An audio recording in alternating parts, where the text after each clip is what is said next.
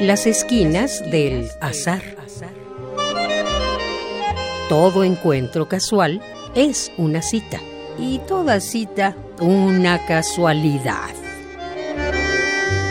Diálogos con Oscar de la Borbolla.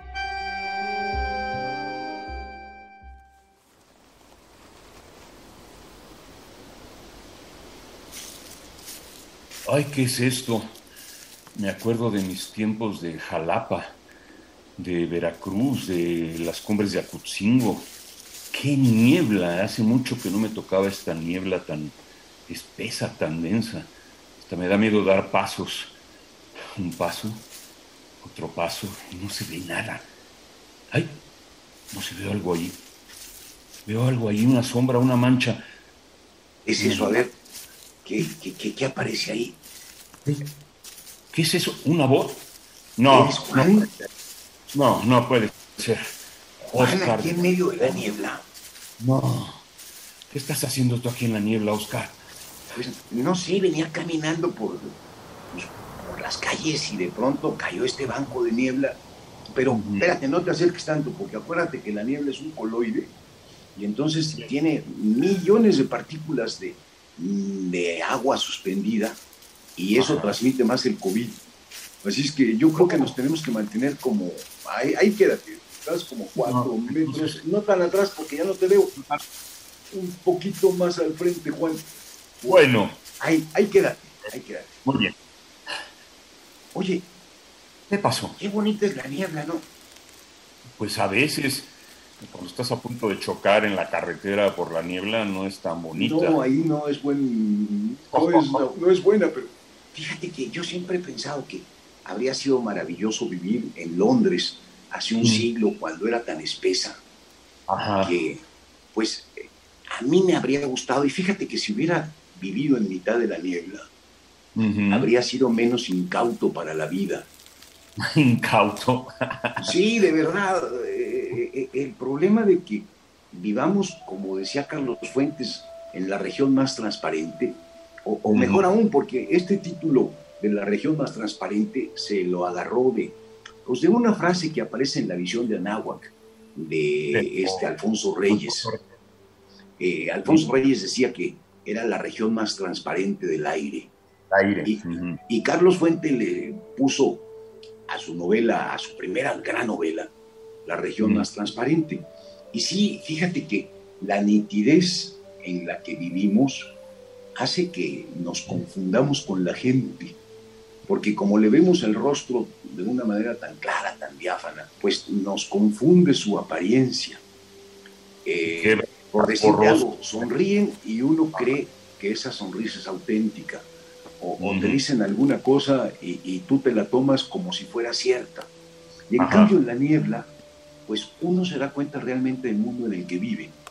La gente como ahora tú que saliste de la niebla, pues saldrían de la niebla, se perderían en la niebla y uno entendería mucho más claramente que son personas con las que uno no va a tener ningún trato durante la vida.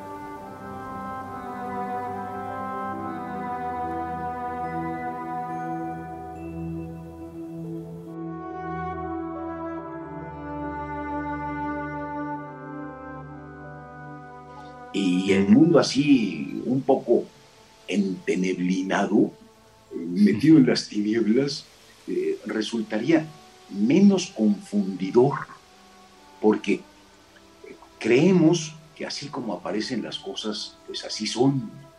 Y aunque hay algunas personas con las que vamos teniendo un trato asiduo, nos volvemos sus amigos, pues nunca terminamos de conocerlas realmente.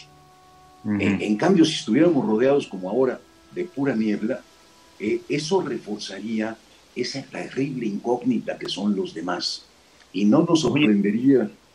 Oscar, ¿se puede confundir esto, o comparar, perdón, comparar esto con el hecho de quitarte los lentes cuando eres muy miope y ver también difuminada la figura de todos los demás? Pues claro que sí, estás haciendo una buena metáfora. En el fondo tenemos una miopía tal que no vemos más allá de nuestras narices. Entonces, eh, creamos un montón de hipótesis para suponer cuáles son las verdaderas intenciones del otro, su, su, apariencia de ser serviciales, de ser amables, de ser solícitos, de estar ahí con quienes podemos contar, pues eh, resulta que en el fondo a la larga nunca es esto cierto. Por más que conozcas a una persona, siempre termina sorprendiéndote. Por más que especules y leas un montón de articulistas que te dan tantita luz respecto, por ejemplo, de lo que sucede en política o cuando tratas de explicarte por qué pasan unas cosas y desconoces, porque siempre es el caso, cuáles son las verdaderas razones por, la que, por las que algo ocurrió. Eh, nosotros vamos tejiéndonos una red de interpretaciones para enfrentarnos a la opacidad del mundo. Y fíjate que a, mí me gusta la lectura justo porque me presenta un mundo en donde sí sé de dónde vienen los personajes, a dónde van, qué piensan, qué les ocurre. Eh, eh, la, novela tiene esta enorme virtud, la novela y en general la literatura, la lectura, de un mundo ordenado, un mundo donde todo se termina por articular.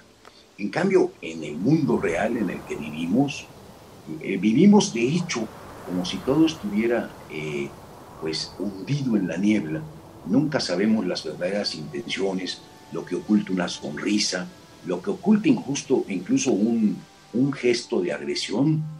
A, lo mejor nada más es un mero amago como para espantarnos y, y detrás lo que hay es un pobrecito gato espantado, todo erizado para parecer más grande de lo que es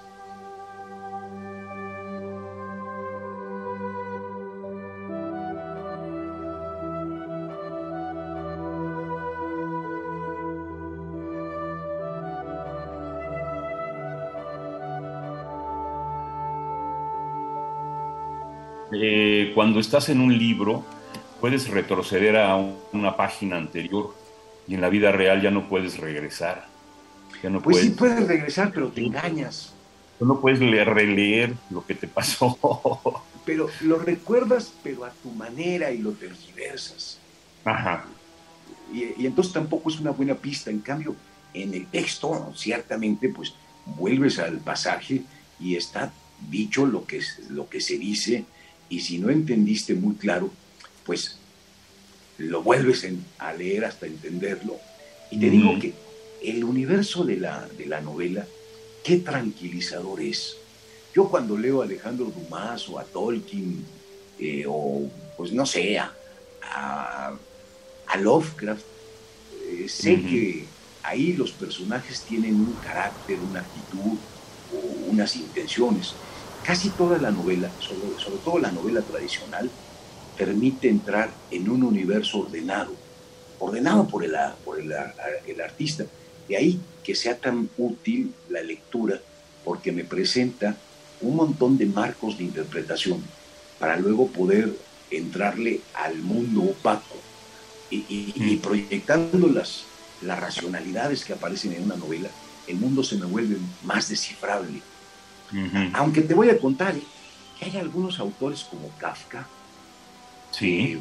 Eh, uno los lee y parece que entrara a, este mismo mundo.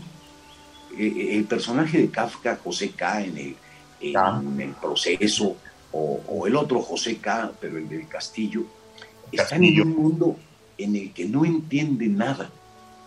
Y, y, por eso es tan asfixiante, tan, tan preocupante la, lectura de este autor, porque su mundo es muy parecido al nuestro. Como lectores, nunca entendemos por qué van a procesar a José K. o por qué en el castillo eh, el otro José K. jamás se encuentra con, con el, dueño del castillo que lo contrató para que fuera a hacer ahí unos trabajos de medición. Porque si te acuerdas, se trata de un agrimensor. O, en América, en todas las novelas de Kafka se presenta esta atmósfera que nos parece rara, pero porque la comparamos con otra literatura que sí es ordenada. Eh, hay, hay, un autor poco conocido, Alfred Kubin, que tiene una novela extraordinaria que podría ser muy bien el papá de Kafka. ¿De dónde? La otra, la otra parte. Ah. Él nació en Bohemia, ah. antes formaba parte de Checoslovaquia, ahora es una de las provincias de la República Checa, Eh, escribió esta obra cuando todavía existía el imperio astrohúngaro. y es tal cual la atmósfera kafkiana y lo peor, tal cual nuestro mundo real. Este que ahora nos rodea lleno de niebla es la misma vivencia que uno experimenta cuando se mete a Kafka o cuando se mete uno a Kubin. Alfred Kubin, no lo olvides, porque de veras es un autor que vale la pena. Y pues aquí no nos queda más remedio que, pues que vivir confundidos por la aparente claridad. Hoy por lo menos sí me voy a ir completamente cierto de que no sé a dónde vas, no sé de dónde llegaste. Y eso es lo que realmente ocurre. Nada más que cuando veo que nos despedimos y tú te pierdes en, el, en la perspectiva de la calle, me da la sensación de que tengo una idea más clara. Pero en el fondo no sé ni por qué nos juntamos, ni por qué te fuiste, Juan.